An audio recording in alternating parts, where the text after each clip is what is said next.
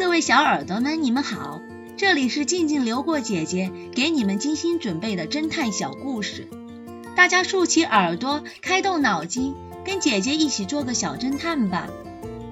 小侦探系列二百八十九，雨夜报假案。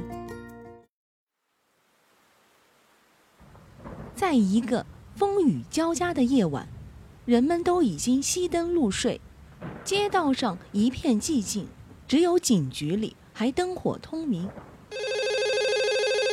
忽然，警局的电话铃声响起。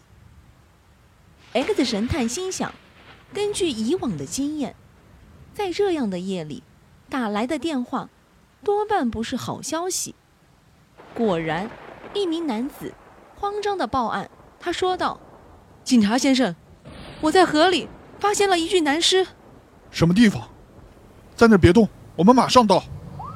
X 神探和警察局长立刻开车赶到了案发现场，在车灯的照应下，远远的就看到河边站着一名男子，他似乎是受到了惊吓，脸色非常的惨白，全身的衣裤都湿透了。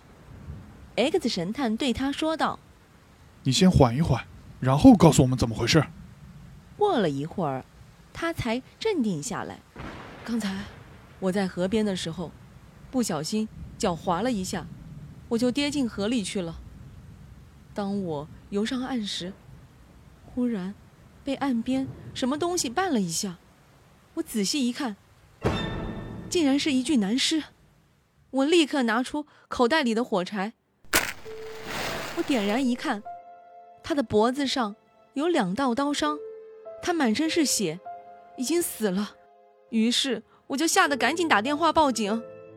正当警察局长想要开口问话时，X 神探立刻大声地说道：“收起你拙劣的演技，跟我们回警察局一趟吧。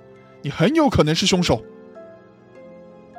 小侦探们，X 神探为什么会认定报案人就是嫌疑犯呢？下集告诉你们答案哦。一片沉寂。